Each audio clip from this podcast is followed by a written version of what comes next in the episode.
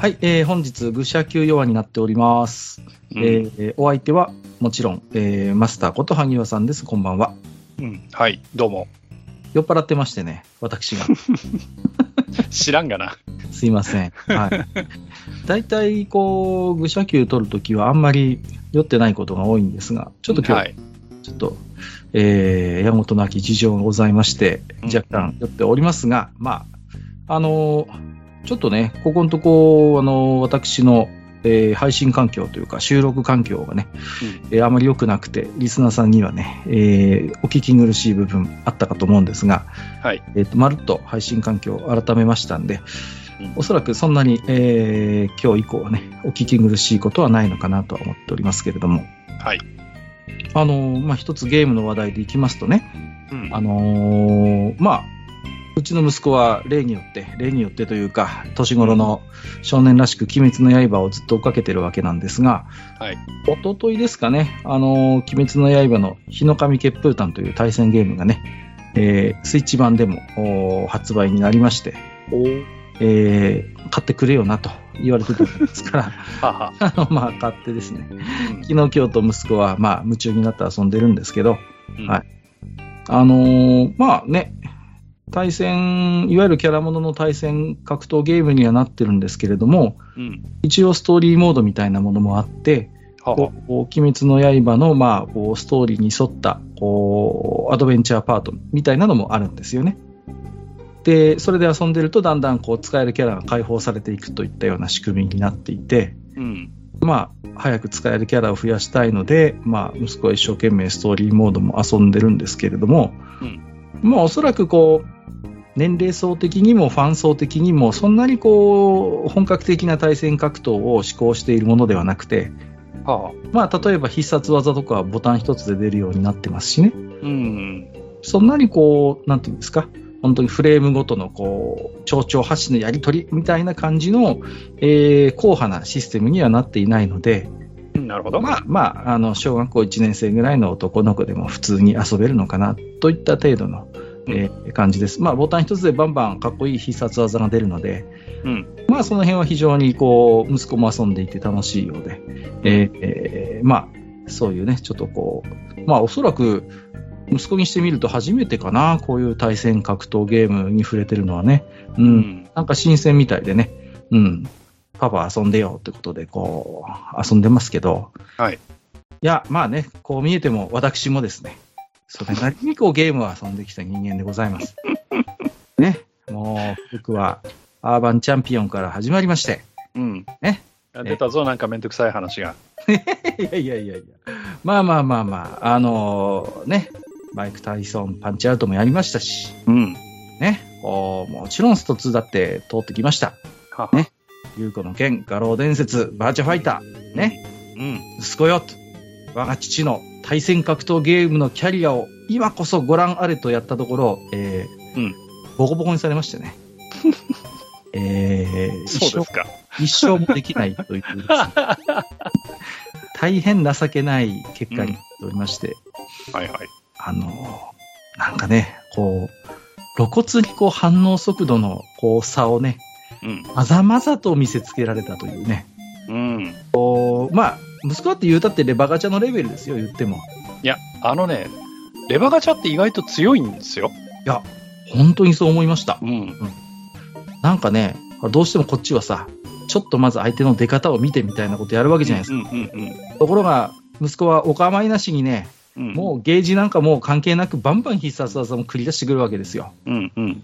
そうすると案外ね、対処に困るというか、そうそうそうんうんうん、何してくるか分かんないわけですよ、要は。う。うん。普通のこうやり、なんていうんですか、まあ、あのーね、言ってみりゃそれなりのの大人同士がやったとするならば、残りの相手のゲージとかを見つつ、まだここは必殺打ってこないなとか、ね、ここは小技でゲージを貯めてくるターンだなみたいなの分かるじゃないですか。うんうん。一切関係ないですからね。最初からもう技ゲージ全部使い切って、バンバン打ってくるわけですよ。うん。もうね、対処ができません。本当に。うん。応戦一歩。そうそう。意外と難しいんだよ。レバガチャに対する対処って。そうそうそう。うんいやー、でね。しかもね、キャラによるんだけど、うんあの、レバガチャが強いキャラってやっぱりいるのよ。そう。うん。ううんん。そうなんですよ。でもうね、いいようにね、息子にやられましてね。あの、うん。パパこういうゲーム遊んだことないの？っていう煽りまで。さすがですね。いやー、もうね、参りました。本当にね。まあ、ちょっと悔しいのでね、えー、少しこう、親父はずるいので、あの、こっそり攻略サイトを今ね、見て、こっそり練習しようかなと思ってますけずど。るいな。いやー、まあね、そんなこんなで息子のゲームに付き合わされるような日々なんですけれども、はいはい。まあ、その一方でね、えー、マスターの方も、うん。なんだかツイート見てますとね、はい。なんですか、えー、ちょっとランキングに入って入らないで、いろいろと、はいはい。ね、あの、例のゲームがついに満を持して配信ということでね、はいはいはいはい。はいはい、見てますけれども、うんどうですか、まあ、ね、ドルアーガの塔が、えー満を持して、はいアーカイブス、えーうん配信されまして、はい。で、まあね、まあ、マスターもね、言ってみりゃ、ドルアーガの塔は、もちろんね、もうソフトも持ってるし、うん。ね、別に改めて買うまでもないというところはあったんですが、はいはい。やはりここは、まあ、コレクションという部分も含めて、うん。改めて、えーご購入をされたということで。そうですね。いや、あのーまあちょっと迷いはしたんです。はいはい。迷いはしたんですけど、あのーその前にワルキューレンの伝説が出てね。はい。で、まあワルキューレンの伝説はまあ、ほぼ、あのー反射的に買ったわけですよ。もうね。うん。あのーもう、理屈抜きで。はいはいはい。で、その後でまあ、しばらく間は空きましたけど、ドルアガが出るということになって、正直、いや、どうしようかなと思ったんですけど、あの、自分がドルアガ遊べる環境ってあのプレステなんですよね。はいはいはい。で、そうすると今、テレビにビシッとつながってるっていうのはスイッチだけなので、うん。まあ、それを考えるとね、あプレステ出してきてつないでってことを考えると、うーんと思いまして、はいはいはい。で、まあ、800円だし、うん。まあいいかということで、で、買ったんですよね。はい。うん、で、まあ、遊んでみましたよ。うんうんう。うんんまあ、まあ、ずいぶん前のゲームですし、はいえーまあね、ハードの性能なんか全然足りてるわけですから。もちろんね。うん、だからまあ、移植の度合いに関しては、うん、まあ自分のレベルだと特に、なんつうかな。いや、ここ違うよねとか、ちょっとワルキューレに関しては、んって思うとかあったんだけど、ああ、そうですか。ただ、うん、ドルワガに関しては、うん、特に、ああ、この感じ、この感じっていうような感じではありましたね。ああ一つ気になったのが、はい。あの、マスターはコントローラー何で遊んでるんですか？えっ、と、今はですね、うん。あの、前は、それこそワルキューレやってる時は、あの、ジョイコンで頑張ってたんですけど、あ、標準でついてくる。標準のジョイコンでね、うん頑張ってたんですけど、さすがに嫌になりまして、はいはい。で、たまたま、あの、街のハードオフに行ったらですね、ななんつうんですかね、ホリ、ホリパッドああ、はいはいはい。あの、ホリで出してる、うん。あの、安い方のパッドね、あの、はいなんですか、ジャイロのついてない。タイプの、あの、外付けの、まあちょっとプロコンっぽい感じの USB 接続のパッドが、ですよね。そうです、有線のやつです。うん。で、それがたまたま、どのくらいだったかな？1000, 1000円ぐらいだったかな？で、売ってたので、あ、これいいやと思って買ってですね。うん。で今それで遊んでますね。はいはいはいは。はいい。ちょっと他の用途でも、ちょっと悪巧みをしていて、はい。えーで、結局そのホリパッドっていうのを2つ買いましてね、今。ほうんまあ、そのうちの1つで今遊んでます。う。ああ、なるほど。はい。どうですか？実際の操作感とかそのあたりは。うーんとですね、やっぱりレバーにはかなわない。そうですね。うん。で、あの、えっ、と、まあ、えーっと、なんつうんですか、あの、スイッチのコントローラーって、その、プロコンなんかもそうだと思うんですが、はい。あの、アナログスティックが2本ついてるじゃないですか。そうですね。はい。うん。で、そのアナログスティックが左と右にあって、えー左の方がいわゆるその十字キーと同じうんうん。操作ができるアナログになっていて、その他に一応その上下左右4つのボタンがついていて、そこにあのホリパッドの場合は、あの十字キーのキャップをかぶせられるようになってるんですよ。ああ、なるほどね。うん。だから、その十字キーでも、えーコントロールができるっていう形になってるんですよね。はい。はい。で、まあ、右手側っていうのは、まあ、普通にあの4つボタンうん。なんですか、ABXY はい。と、もう一つの、えーアナアナログのスティックがついているとうん。うん。いうタイプなんですけど、ですから、うんまあ、ドルワーガの場合、ボタン1個、レバー1本なんで、まあ、はい右手は何の問題もないんですけど、ボタン1個なんでね。ですから、左手はアナログのスティックを使うか、その、えーパッドをかぶせたボタンでやるかはい。なんですけど、うん。やっぱりね、どっちも中途半端なんですよ。中途半端。中途半端なんです、その感触がね。うんうんうん。で、特にあの、アナログの方でやると、こう、アナログパッドを、例えば下なら下にポンって入れたときに、はい。跳ね返りがあるんですよね。ああ、でそうですね。その跳ね返りで上向くときがあるんですよ。あ、それに反応しちゃうって感じなんですかそう。だから、例えば、その、うドルアガの場合ってほら、マジシャンが魔魔法打ってくるじゃないですか。はいはいはい。で、それを縦で受けようってなって、例えば下に出たと。マジシャンがね。うんうん。じゃあ下向けて、その縦で受けようっつって、パッてこう、一瞬下に弾くようにして、その、アナログコントローラーでパンって入力をしちゃうと、うんうん。レバーが跳ねて。上向いたところに呪文が飛んでくるっていうことが結構あって、まあ、当然ね、こう、うん指を離せば、まあ、ニュートラルに戻るというか。そうそうそう。で、その時に向こう側までちょっと行っちゃって、えーあ向こうの判定が出ちゃうっていう。ああ、で、そのままにしてると結局上向いたままになっちゃうわけです。そうです、そうです。うん。うん。だから、それでこうミスがあったりとか、あとはこう、えー例えば T 字路みたいなところをこう下に下ってるとするじゃないですか。はい。T 字路っていうか、との、との字になってるところをうんうん。下ってるとするじゃないですか。で、自分の意識では下に入れてるんですよ。はい。でも、それがちょっと斜めに入ってたりすると、うん。その、との字のところで曲がっちゃうんですよね。ああ、そうですね。はい。うん。で、その辺の、その、えーやっぱアナログなりの、その、えー中途半端さっていうか、そういうのが出て、たまにその、ギルがあらぬ方向を向くことがあって、ああ、なるほど。おいおいっていうのがあるんですけど、今度その十字キーは十字キーで、うん。なんともこう、やっぱり微妙なんですよ。そうじゃなくても上下左右のボタンのところにパッドをはめてるだけだから上からね。そうですね。うん。うん。だから、いわゆる、その、純正の十字キーじゃないので、そうですね。やっぱりね、多少操作感に劣るところがあって、はいはいはいはい。うん。だからね、レバー欲しいなっていう感じになりますね、やっぱりね。あのー僕もドルアガーアーケードで遊んでましたけど、まあ、例えば、ちょっとしたテクニックとして、こう、レバーの先入れみたいなのあるじゃないですか。こう、うんうん。例えばあらかじめビルの進む方向で次,、うんうんうん次右曲がりたいなって時に、そうそうそう。壁壁にちょっとこう、かかるぐらいの感じであらかじめレバー倒してたりうんするうん。テクがあったりするじゃないですか。そうそうそう。うん。あの辺の微妙なニュアンスってこう、正直やっぱレバーじゃないと難しいとこありますよね。うん。で、逆に、それが意図しないとこ出るんですよ。ああ、そうか。アナアナコンで例えば、自分はまっすぐ入れてるつもりが斜めに入ってたりすると、はいはい。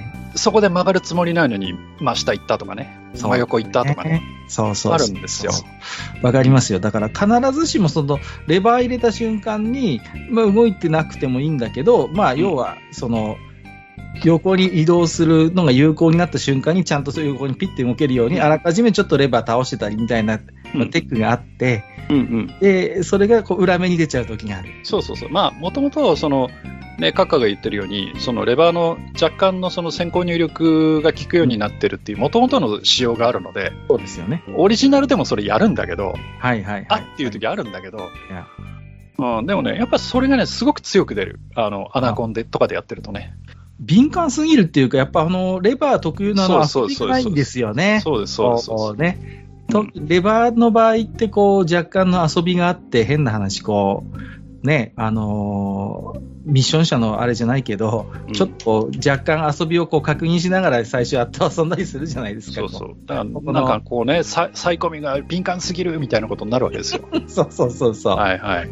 うん。僕の場合特にそれを意識するのはマッピーですね。マッピーああ。もやっぱりレバーの先入れみたいなのがすごい、あの、うんうんうんで、うん。うん確実にここのみ道行きたいみたいな時に、あの、うん壁で引っかかってる時点からある程度倒してて、こう、もう、んんちゃんとそこにすぐ引っかかるようにみたいなのって、マッピーの場合多分誰もがやってると思うんですよ、そういう感じのことって。はいはいはい。うん、うん。だから、ああいうやっぱりこう、あの頃のアクションゲーム特有のこうレバーの遊びとか先入れみたいなのって、うんうんまあ当たり前っちゃ当たり前なんですけど、最近のそういうやっぱりこう、コントローラーだとなかなか再現が難しいところってありますよね。うんうん正直。うんうんうん。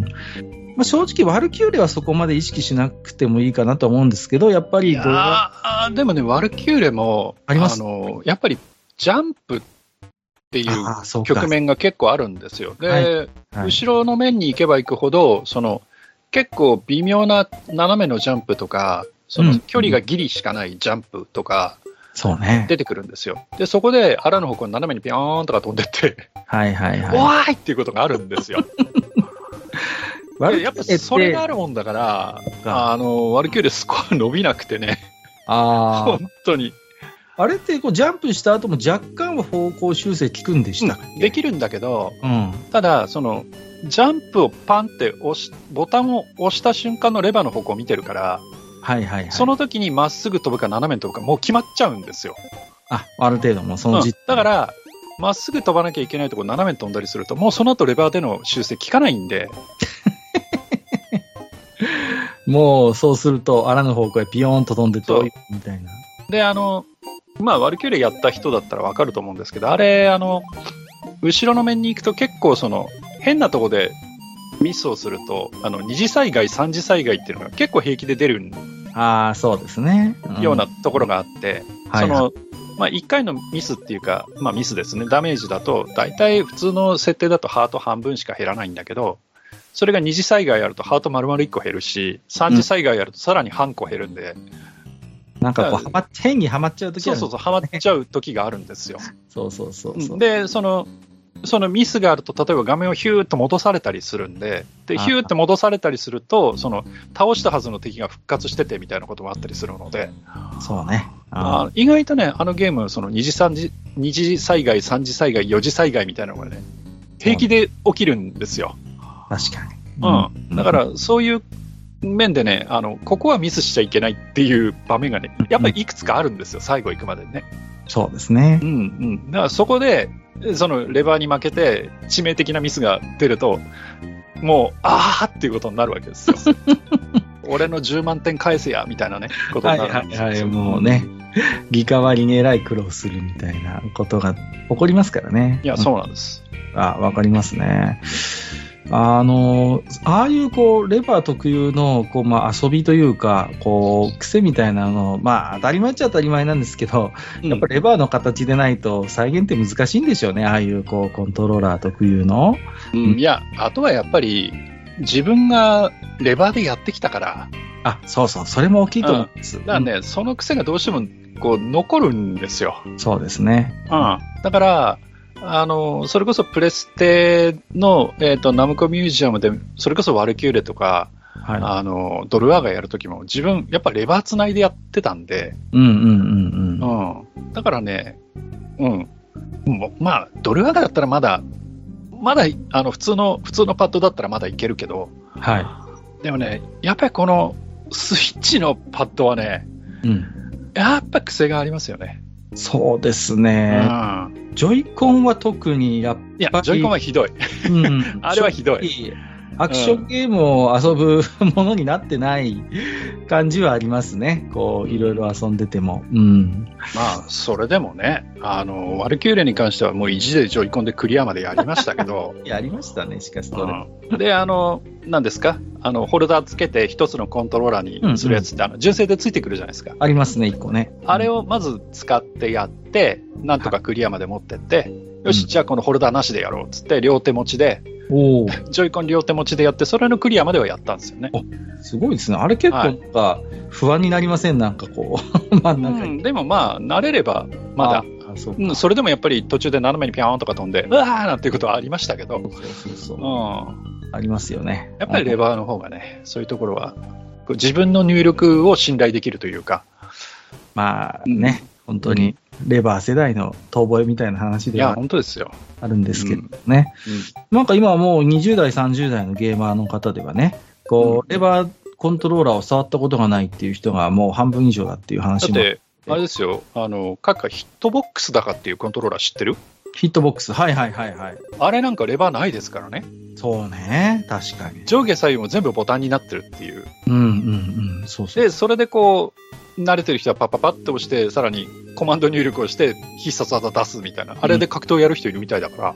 いや、で、それが案外なんとかなっちゃうみたいなさ。そうそうそうそうそう。逆にレバーの方が使いづらいみたいな、うんうんこう話もあるようなんで、まあ、そうなって、まあね、ある意味、まあ、そういう流れになっていくのかなっていう気はしますけれどね。うん。あ自分はレバー世代ですわ。あと、まあ、最近、あの、聞いたのは、もう、レバーを直す人がいないんだそうです。こう、直せる人が少ないんだそうで。昔はこうね、レバーの修復程度だったら、うんそれこそゲーセンの店員さんレベルでもなんとかなってたらしいんですね、そういう直線とか。うんうんうんあだけど、今まず、あのーゲーセンのバイトさんがそういう機械をいじれないっていうか、まあ、それは技術的にいじれないとかじゃなくて、もうメーカーが開けるなっていうんだそうです。もう、そういうレベルっても。へうん。ーもう、そしたら保証効かないからねっていうことで、その、ゲーセンの店員さんが簡単なコントローラー周りの修復ももう認めてないんだそうです、そのメーカーが。えー変だな、それ。だから、それこそマスターとかがさ、こう、ゲーセンで働いてた頃っていうのは、うんうん。ある程度簡単なそういうものだったら、メンテしてたじゃないですか、普通にゲーセンの、ね、店員さんとかバイトさんが。うん。ちょっとこのレバー変なんだけどって言ったら、じゃあちょっと一回開けてみますかみたいな感じで、うんちょっとこうやってくれたりしてたじゃないですか。うん。今それがこう、もうダメなんだそうです。ああいうこう、うん。なんか電気系統のあのゲームであればなおさら、うんうんうん、っていうことになってるようで、なんか、当初はね、僕も、あもうなんか技術的にそういうことができる人が少なくなったのかなと思って、うんそのゲーセンで働いてた友達に聞いたら、いや、そうじゃないらしいよ。今、なんかメーカー側がもういじるの禁止してるから、うん。あの物理的、もうだから、その店員さんの技術云々のレベルじゃなくて、もう、うんあの全然そういうのできないらしいよ、みたいな。だから、と例えばか、多分レトロゲーみたいな、そういう保証はもう関係ないような、多分うん。ゲームであれば、アーケードゲームであれば店員さんが昔のようにやってくれるんでしょうけど、最近そういうこうリリースされてるようなアーケードゲームなんかだと、もうメーカー側が、えーいじるなっていうことを言ってると。うんきました。あの、アナログコントローラーは難しいと思うんですよ。はいはいはいはい。アナログコントローラーは難しくて、ちゃんと最大値とゼロがきちんと出てないと、うんあのゲームが成り立たなかったりするんで、あと、レバーのセンターがちゃんと出てないとかね。あ、センター大事って言いますよね。だから、あの、アナログコントローラーはいじるなって言うんだったらまだわかるんですよ。でも、はいあの、アッセンブリで交換しちゃうからみたいなね。うんうんあの、メーカーの方で調整してアッセンブリで交換させるからっていうんだったらまだわかるんだけど、うん。はい。でも、普通のデジタルのうんうん8方向レバーくらいはね、あの、結構、あれ壊れるのでね、うん。そうそう。実際ね、まあ、だってうん物理的にグリグリしてるわけですから、当然。だから、それは店員さんが対応できないと、じゃあ、なんですか、それもアッセンブリで結構、お店にいくつか在庫持っとけっていう話なんですかね？逆にね、なんかその辺心配しちゃいますよね。いや、それこそ僕らの頃はね、いや、僕はまあ、働いてたって言っても本当に短期だったんで、はい。あの、そんなんでもないですけど、あの、長い店員さんは本当にね、あの、レバーのメンテとかっていうのはすごい上手にやってくれて、特にその、スト2時代とかだと、うなんか、その、昇竜拳出ないんだけど、このレバーみたいな、あった、ね。あったので、うん。で、その時に店員さんに相談してどうってこうんうん、う、で、あれこう、ジョイスティックってあの、ばらして裏を見ると、要はその上下左右の4方向にマイクロスイッチがついていて、そうですね。そのレバーが倒れることで、そのまあ視点は上なので、そのレバーの入力方向と反対側のスイッチが押されるようになってるんですよね。はいはいはい。うん。で、じゃあ、その斜め、昇竜拳って最後その斜めに止めるっていうのが大事なので、うんじゃあその斜めにパッと入った時に、ちゃんとその2つの、えーマイクロスイッチが同時にちゃんとオンになってるかっていうところっていうのは、その、えっ、と、レバーの一番お尻のところにこう、ローラーみたいなのがついていて、それでこう、4方向のその、板バネみたいになってるスイッチの、あの、板を押すんだけど、うん。はい。それがちゃんと2つ押されてるかとか、その斜めに押したときにどっちかがその、例えば上と、あ、じゃない、下と右、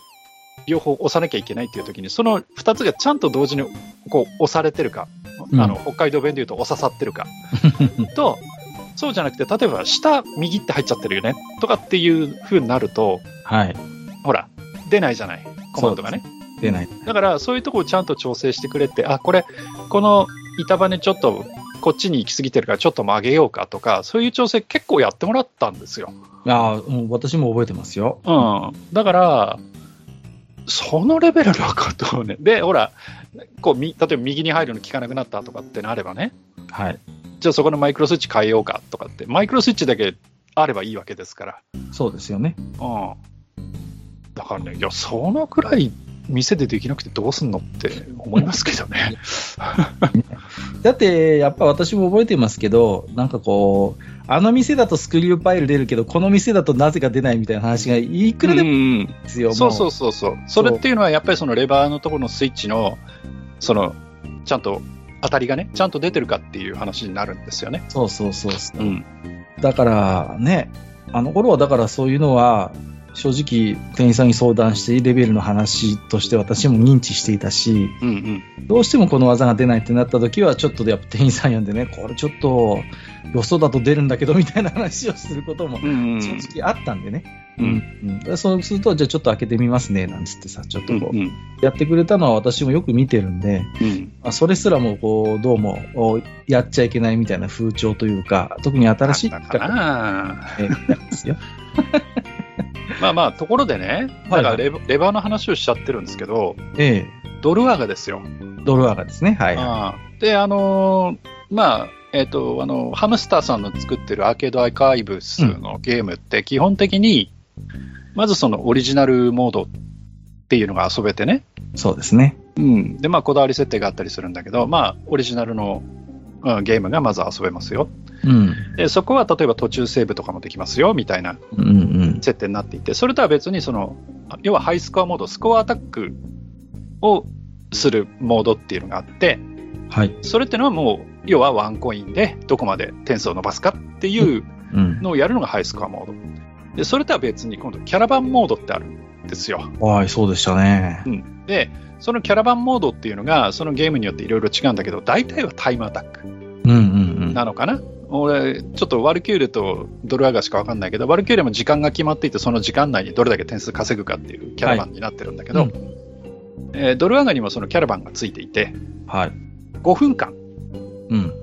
で、5分間、えーゲームをやってのスコアを競うはいはいはい。っていうキャラバンモードがあるんですよ。だけど、ドルアガってご存知の通り、こう、一回お金チャリンって入れると普通にスタートボタンを押して、でんでんでんでんって始まった時って、うんうん。何にも持ってない。足も遅いそうそうそう。キャラじゃないですか。まさにね。うんあで、そこからの5分間って結構しんどいわけですよ。一番だって死にやすいし、一番変な話、序盤が一番むずいゲームだから。だから、いや、そこでの5分間で点数稼ぐというのは、それはそれでゲームに成り立つんですけど、はいはいはいはい。やっぱりそこはね、ハムスターさん考えたと思うんですよ。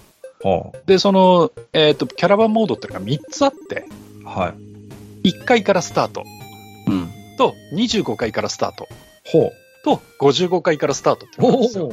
おなるほど。で、えっ、と、25回と55回、僕25回はちょっと試してないんで、わかんないんですけど、まあ基本的にはその、そこまで取ってくるアイテムは全部持ってるという前提で、例えば25回にポンと放り込まれる。はい。55回にポンと放り込まれる。うんうんうん。っていうモードで、じゃあ5分間で、はい、頑張ってくださいっていうそうか。ゲームなんですよ。うん。で、ドルアガの場合って、何、何の点数が高いかって言ったら、あの、面をクリアした時のタイムボーナスそうですね。なんですよね。うん。その、ちまちまそのススライム倒してるよりは、はこう早時して、残りタイムを稼いだ方が点数がいくっていうゲームになって、うんうんうんな。ってて。で、最初僕はその、1回からのをずっとやってた。ずっとって言っても2回か3回しかやってないんだけど、はい。やってたんですよ。うん。で、はたと思って、待てよと。はい。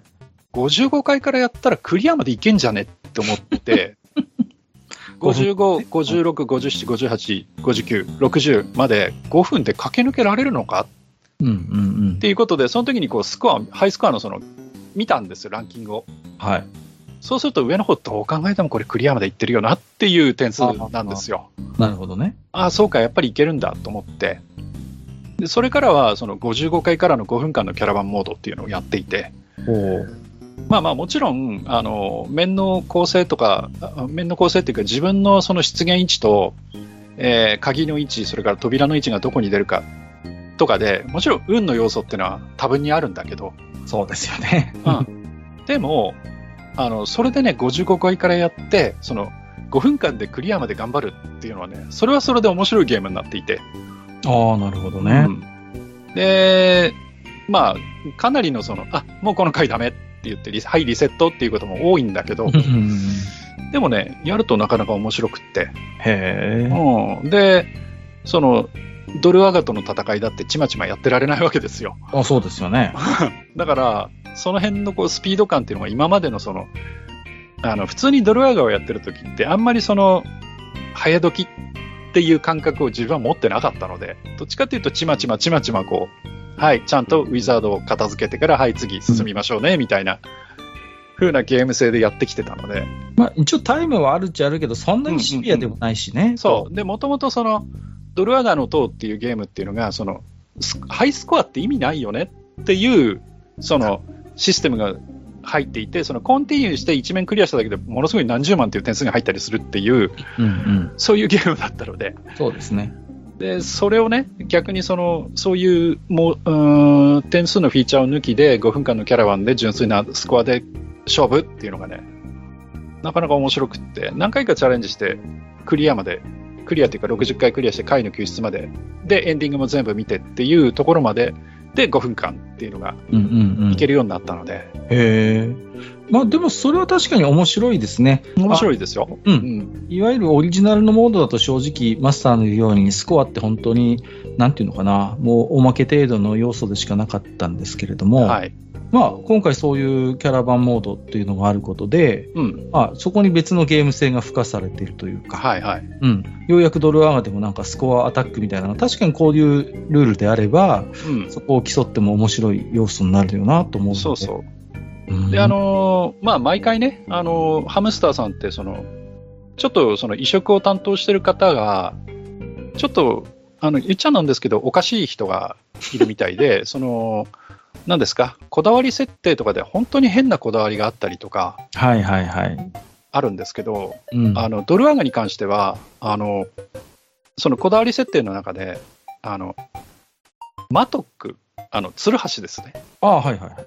あれの耐久度を外に、あの、画面に出してくれるとか、あと、フロアの今何回っていうのも、こうやってるとたまに分かんなくなるときあるんですよ。まあまあ確かに。うん。で、それもその画面外、あれ、ちょうどほら、縦画面なんで、ドル上がって。そうですね。うん、だからその縦画面の中じゃなくて、その外側に今何回、マトックの耐久力、あと何回っていうのを出せるようになっていて、あと、その、宝物が出たら宝物出たよっていう表示まで出せるっていう、あら、随分ご親切に。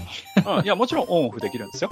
はいはいはい。オンオフできるんですけど、まあそういうことで、あの、やることもできると。まあキャラバンの時はできないですけどね。ああ、確かに。うんキャラバンとかハイスコアモードの時はそれできないですけど、でもまあ、あの、そういうこともできるんで、なんかこう、いろいろ、あ、そういうとこも配慮して、こういうふうに作ってくれたんだっていうようなね、うん、つく、出来にはなってますね。マトックの回数はでも正直ありがたいかもしれませんね。うんで、マトックの回数って、あの、自分も知らなかったんだけど、はい。きっちり決まってないのよ。あの、特にシルバーマトックね。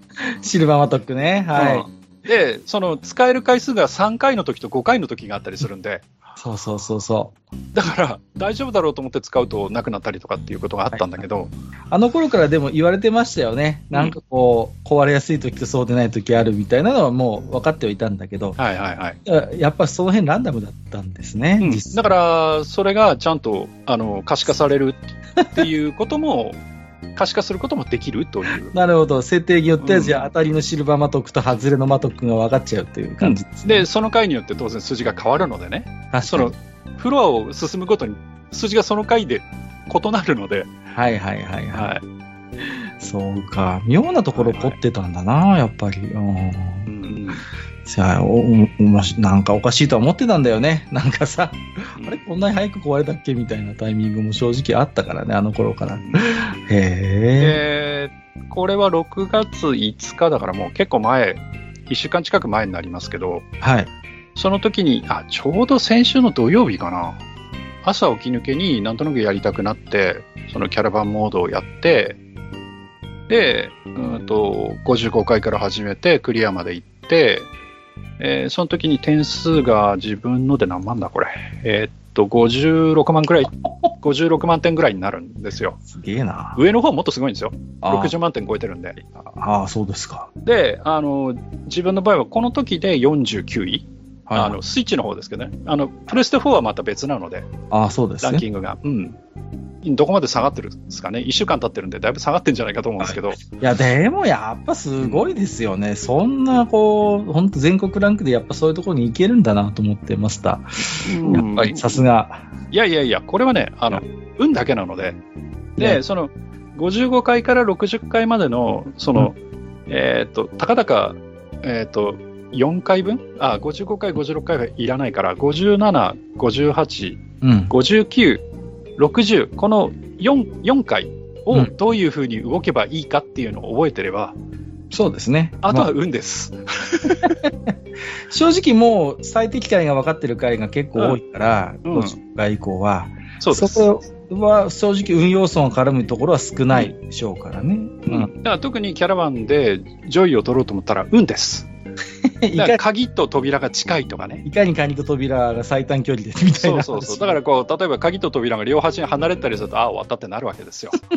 まあ、ね、そこからそこまで歩いていくだけで何秒もかかるわけで、そうすると何千手っていう違いが出ちゃうので、もうしょうがない、それはね。うんうんだからもうこれはね、あの、運です。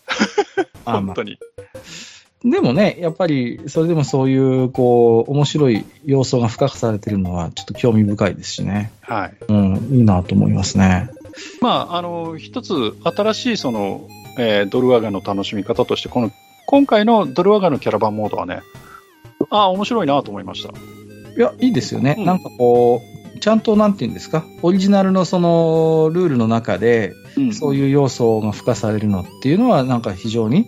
うん、なんか好ましく感じますね。なんかうんわざわざゲームそのものをいじるんじゃなくて、まあ、遊び方の新しい提案といいますかね。うんうん。うん、なかなかかゆいところに手が届くモードでいいんじゃないですか、そういうのは。うんうん。まあ、そんなんでね、遊べるんで、で、まあ、ノーマルのモードでやってもいいし、ね、それこそ、あの、ワンコインクリアとかできる腕の人はハイスコアモードをやってみてもいいだろうし、うんうんうん。うん、自分はそこまで腕ないんで、いやいやいや。今朝もやってみて、運が悪いと何回？なんか9回、あ、10回か。最初の関門が10回なんですけど、はい。10回でゲームオーバーになったりするんで、ゲームオーバーっていうか、その、落つったりするんで、はいはいはいはい。うん、だから、ワンコインクリアっていうのはね、やっぱり運もなければできないとは思うんですけど、うん。結構やっぱりドル上がって運要素あるんで。そうですね。ううんん。確かにね。うんうん。なるほどね。はい。まあね、ちょっとそんな、えー、ゲーム絡みの話題をね、はいえーちょっと出させていただきましたけども、はいはい。まあ、えー、一発目の要はそんな感じで、は？一発目とか言ってるな。ちょっとすみません、酔っ払ってるんで、はい。はい。じゃあまたちょっと、えー、すいません、また弱でお茶を濁しやがってと言われるかもしれませんけれどもね、そんなマスターの、えー、ドロワガプレイ事情を今日はね、はいおさせていただきましたんで、はい。またこの後も撮りますけど、はいはい。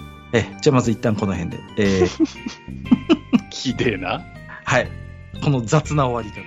えー、お相手は、えー、私事学科と、おハニガことマスター、マスターでございました。どうも、はいはいありがとうございました。はい、ともです。